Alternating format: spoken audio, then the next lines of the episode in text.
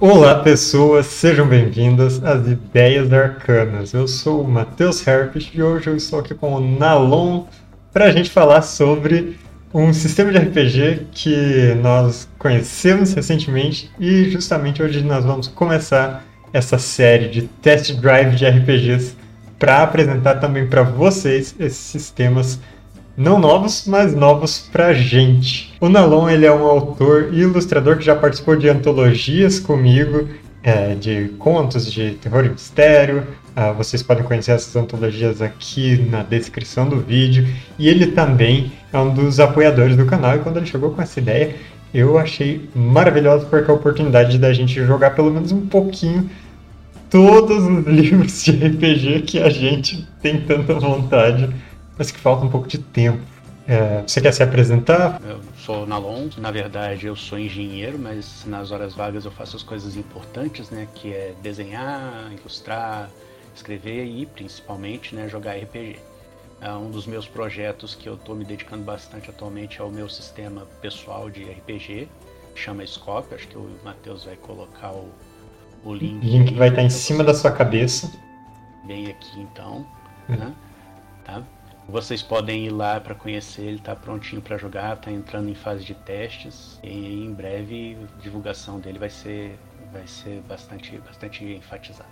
Muito bom. Bom, então hoje para a gente começar o nosso test drive de RPGs, nós sorteamos um sistema chamado Basic Fantasy. Então, como eu disse, não é um sistema novo, ele só é novo para a gente e o que nós fizemos e que é a ideia por trás de todo esse projeto é: nós vamos todo mês sortear um RPG é, de uma lista que nós tivemos. A gente aceita sugestões, inclusive, que vocês podem deixar aqui nos comentários. E nós vamos jogar uma sessão one shot e depois que a gente tiver essa primeira experiência, esse primeiro contato com o sistema, a gente traz nossas impressões aqui para vocês, junto com recursos e links úteis para vocês conhecerem esse jogo. E o Basic Fantasy, ele é um jogo old school simplificado. Daria para chamar ele assim? Sim, sim. Na verdade, o Basic Fantasy ele é baseado no Advanced Dungeons and Dragons segunda edição, que fez bastante sucesso e tinha um sisteminha bastante complicado, conturbado, com algumas esquisitices.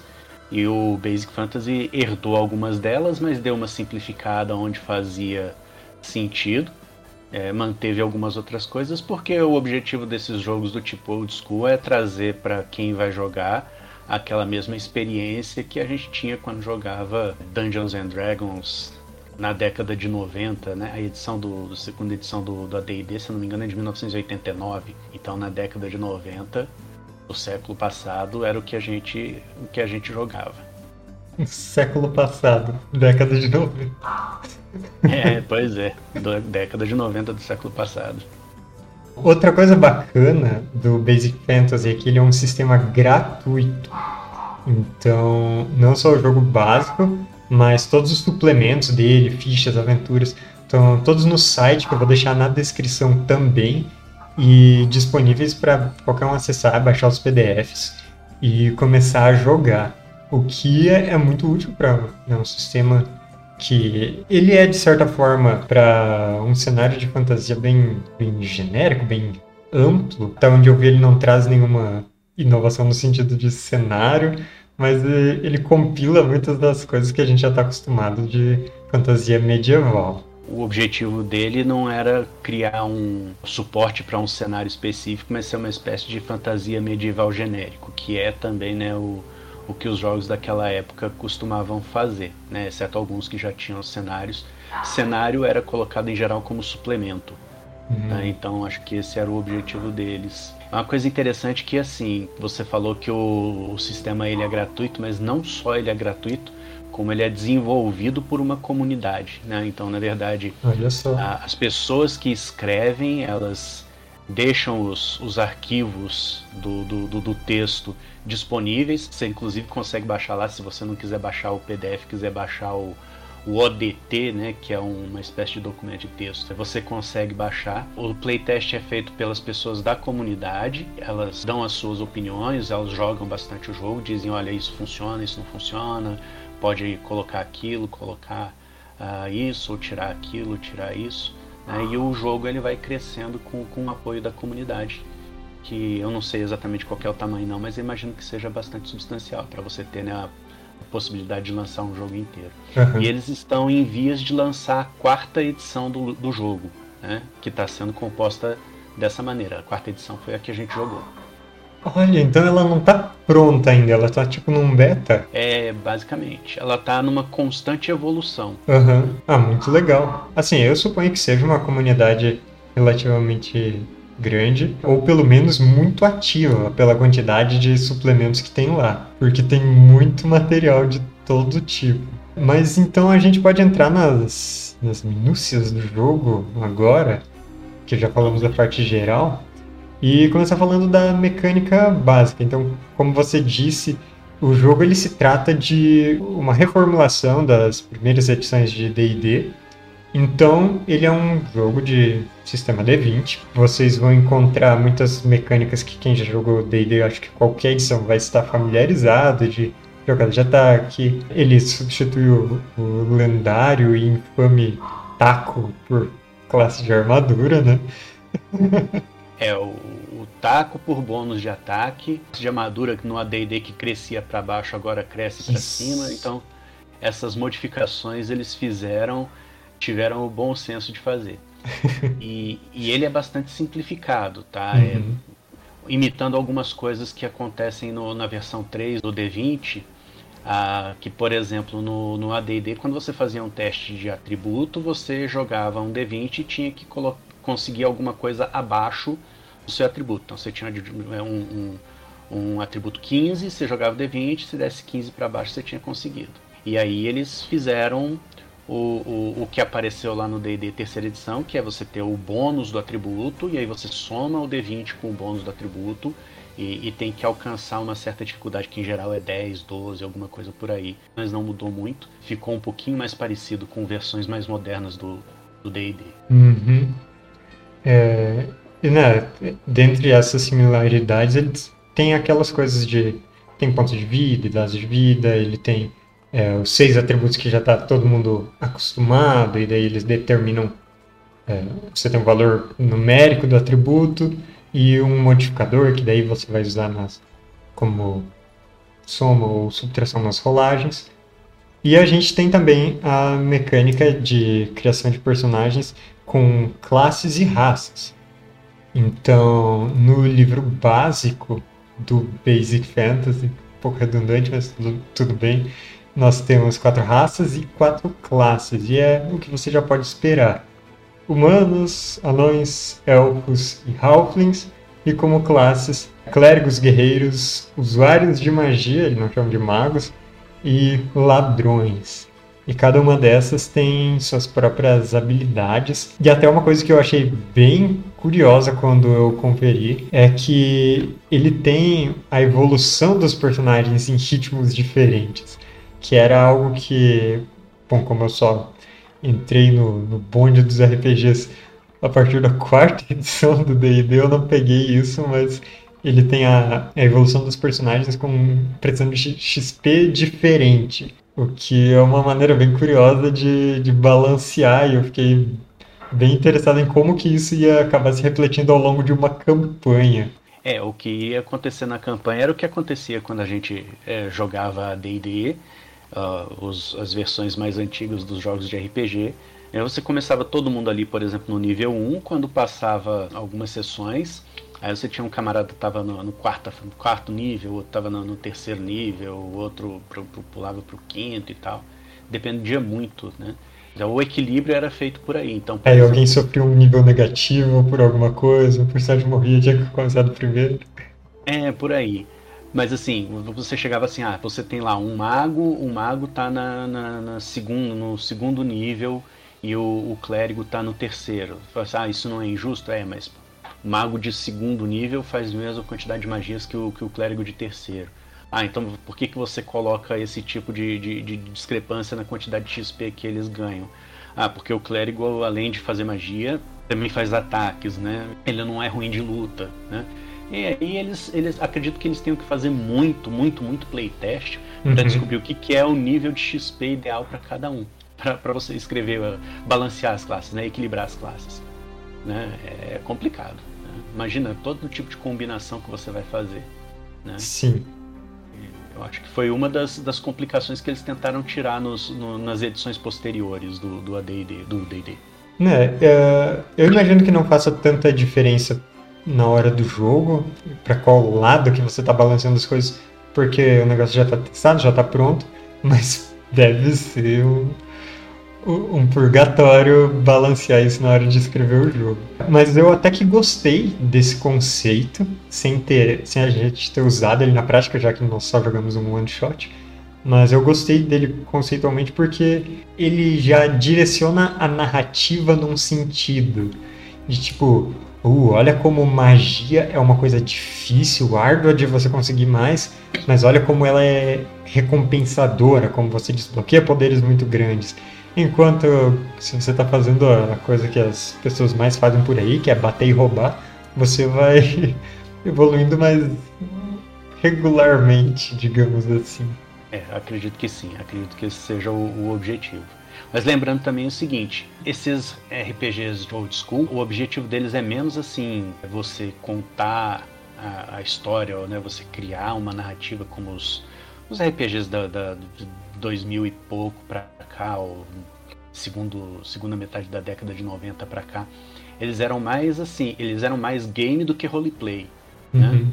Então você tem ali, você tem a mesa, você tem uma, uma um mapinha, você tem os, os, os, quadrados, você coloca as miniaturas, né? Todo mundo que joga com, jogava com miniatura, ou, né, ou joga com miniatura, mas uh, tinha esse enfoque bem forte. Você colocava miniatura, então quantas casas você pode andar, quantos ataques você pode fazer, o que, que acontece quando você vai para frente, o que acontece quando você vai para trás, né?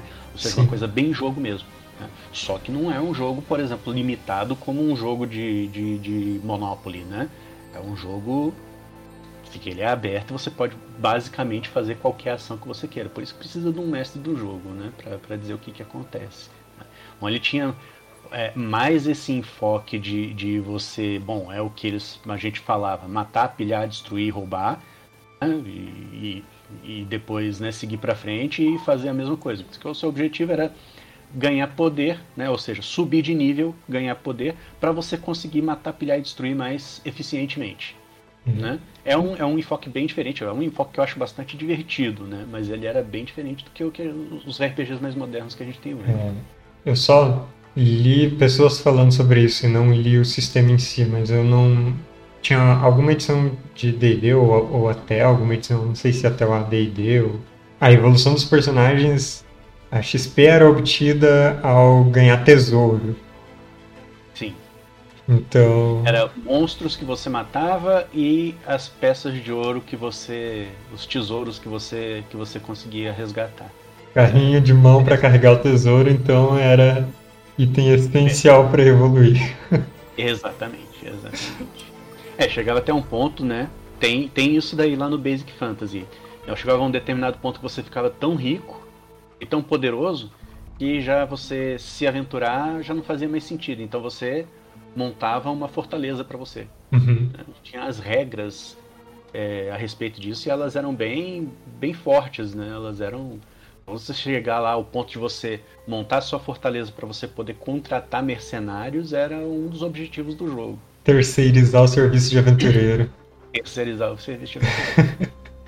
e aí no, no, no, Basic Fantasy tem isso daí também, tá? No uhum. Basic Fantasy tem isso daí. Só que assim, eu nunca joguei a ponto de chegar lá e para falar a verdade, pessoalmente eu nunca tive interesse em montar uma uma fortaleza para mim. Uma fortaleza você vai se trancar lá dentro, você não vai sair para se aventurar, né? Então, perde sentido. Né? Não é o que eu quero do jogo. Eu acho que com tudo isso que a gente falou, dá para perceber que o Basic Fantasy é um jogo bem voltado para combate tático, como tem que ser, né, com toda a sistemática. Então, uh, quem pegar ele para jogar vai encontrar uh, regras até bastante minuciosas para uh, é, quanto você pode se mover, ou que tipo de movimento você pode fazer, de criaturas, de veículos, os equipamentos que você pode usar, os bônus que eles vão te fornecer. Mas uma coisa que eu reparei nisso é que as regras elas não estão escritas do jeito mais fácil que poderiam estar. É, o jogo eu acho que ele assume um, um certo bom senso na hora de interpretar as regras de, de quem já tem um pouco de experiência com RPG. Então, por exemplo, é, uma regra que ficou um pouco confusa para a gente da, na hora da sessão, que teve um pouco de discussão, foi a dos ataques é, livres, né, dos, dos personagens, do, dos ataques de oportunidade, digamos assim. Parting attack, o ataque de partida. Ah, tá. Uhum. É, mas que aí ele fala né, sobre se o personagem se afastar, ou como ele pode é, recuar sem dar as costas pro inimigo e daí não sofrer um ataque desses. E não que o jogo esteja muito complicado, tem jogos piores de se entender, com certeza, mas ele não tá tão, tipo, pegando na mão da, do jogador novato para entender o que aquilo significa. Eu achei isso daí um dos pontos fracos, tá? Também achei que o, o, o livro, o texto, assim, ele poderia estar um pouquinho melhor organizado, uhum. né? Apesar de você ter, né, um, um índice ali que te, te fala onde estão cada onde está cada coisa. Você pode ir lá no fundo também que tem o, índice emissivo, né? Mas ainda assim eu, eu achei um pouquinho complicado. É, por exemplo, quando você vai falar lá do saving throw, né?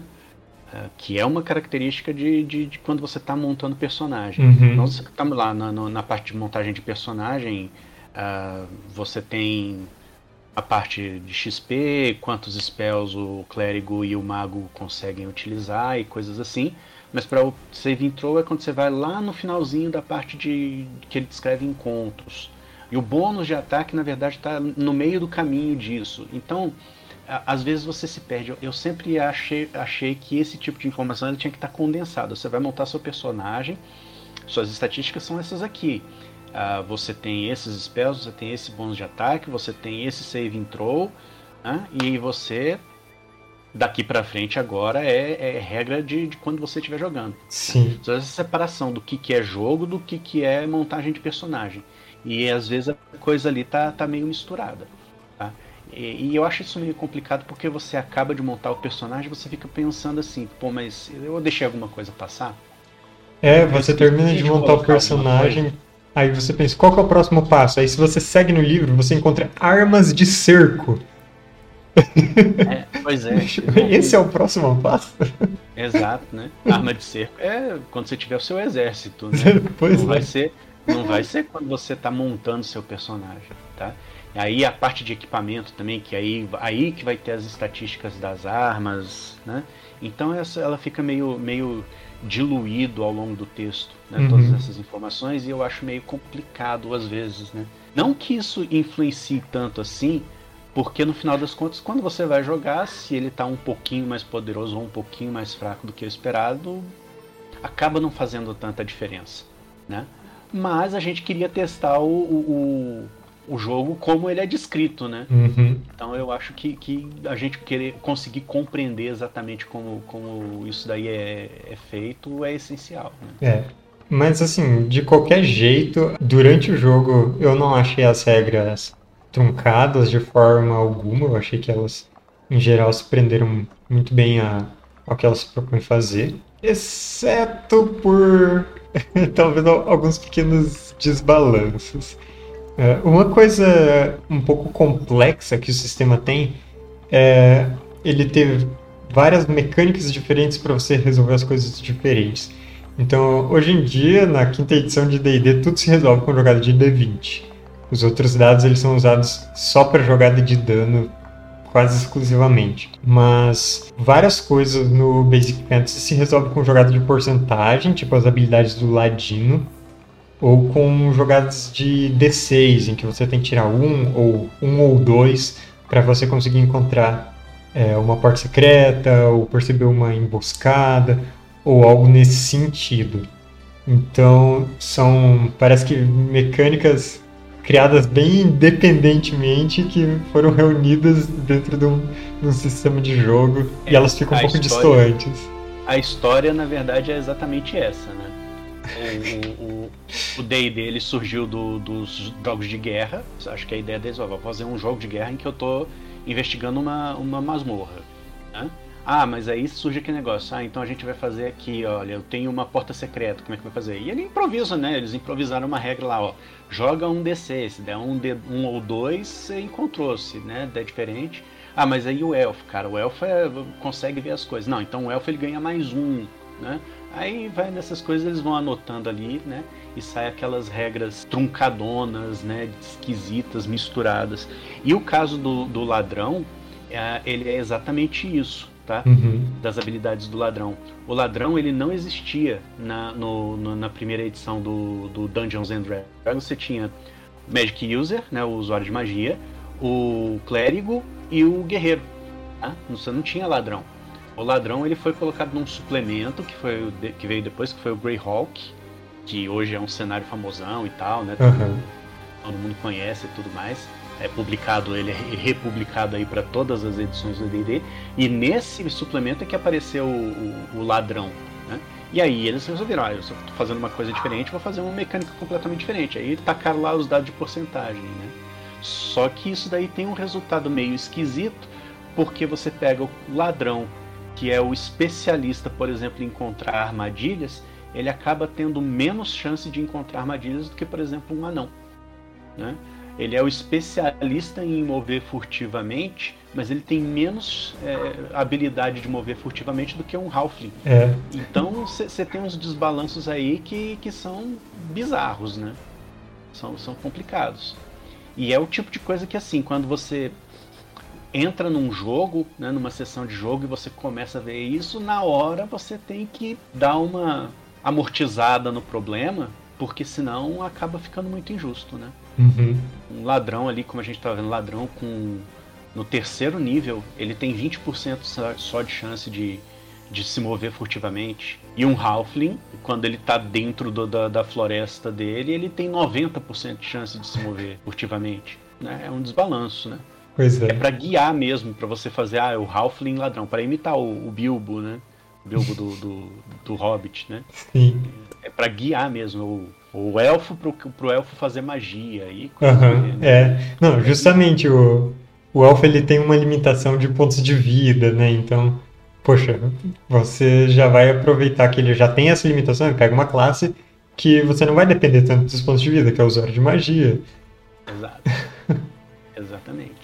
É, é, é, bem, é, é bem para guiar mesmo. Uhum.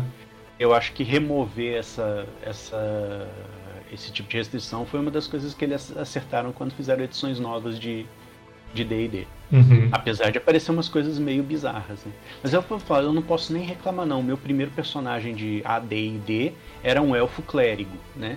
Que é uma coisa que é muito incomum de você ver por aí. Eu não conheço ninguém que tenha jogado com elfo clérigo além de mim. só, só isso mesmo. Mas é legal né? Misturar as coisas.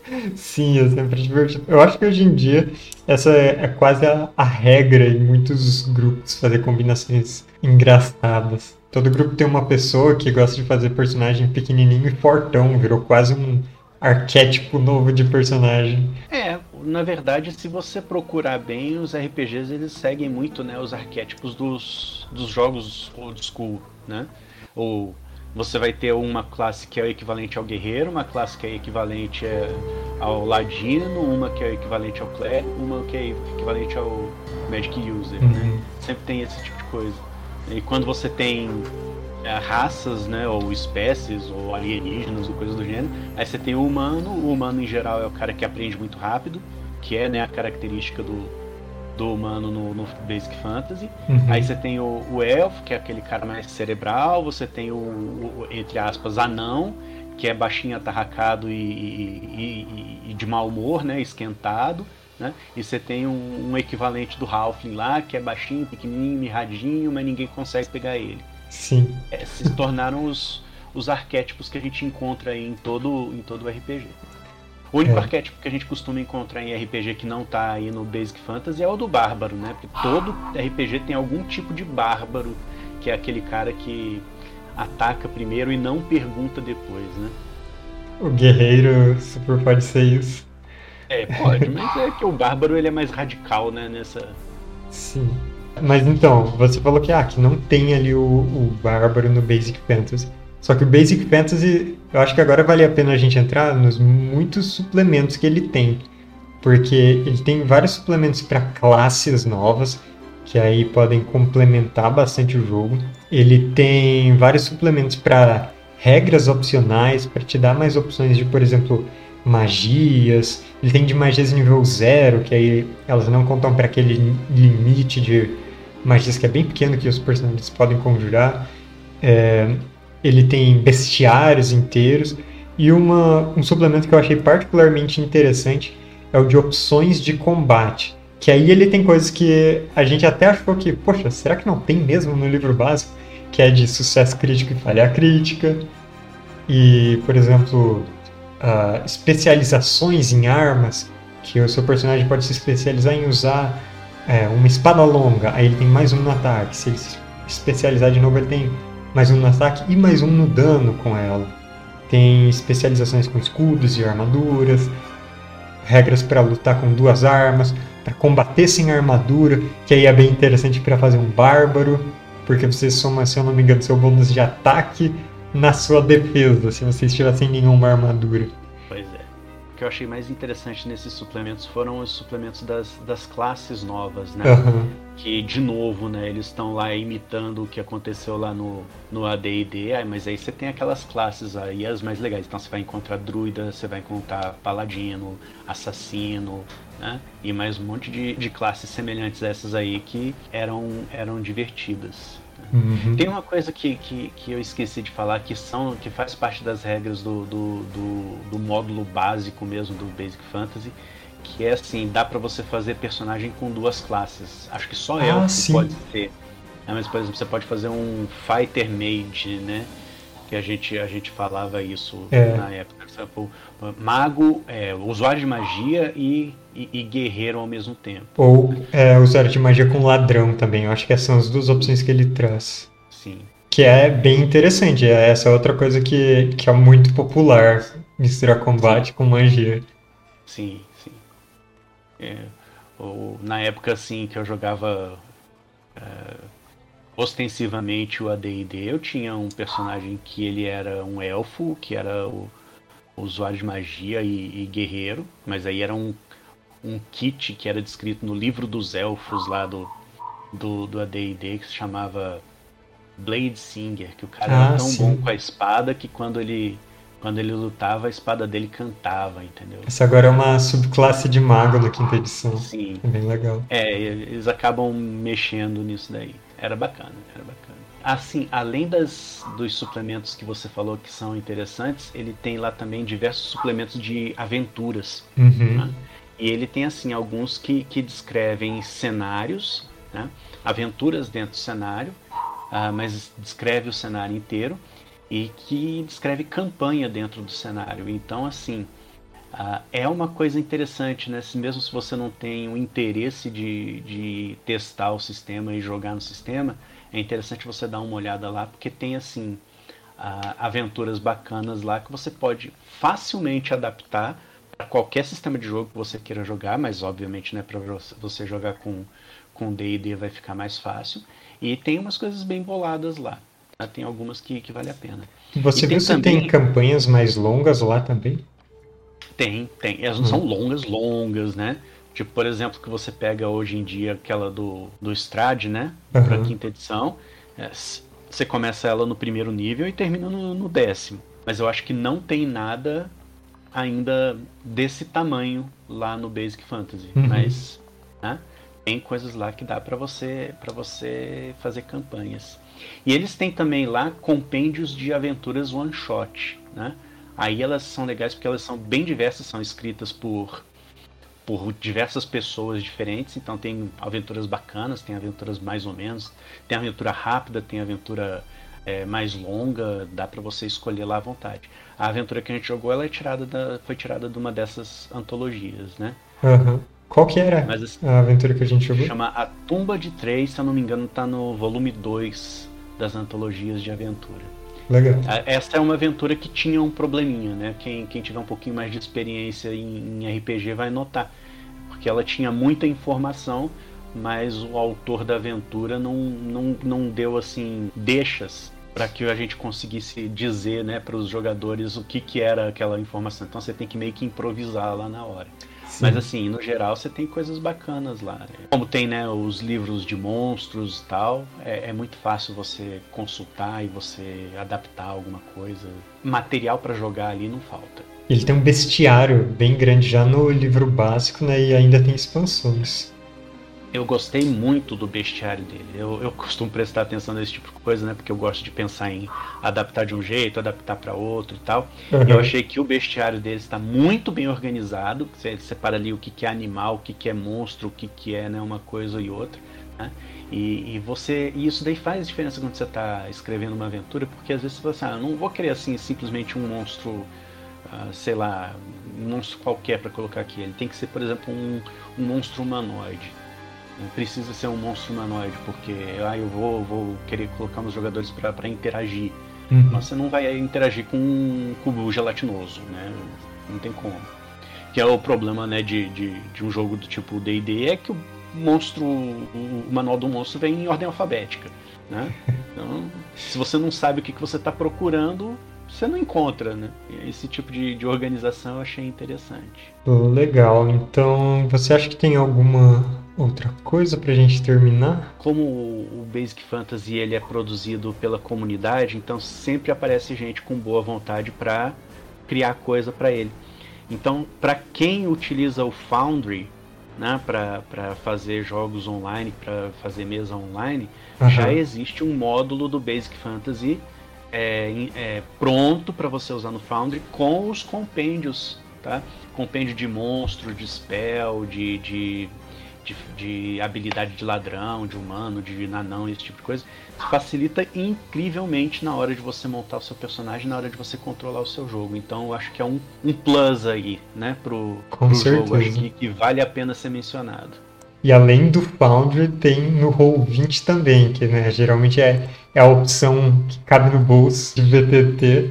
Então vocês já podem aproveitar esse sistema gratuito cheio de material e ainda com um ótimo suporte nos VTTs. Quer dar uma nota? Então, acho que dar uma nota é uma boa. Acho que a gente podia assumir isso daí, né, terminar a resenha dando uma nota.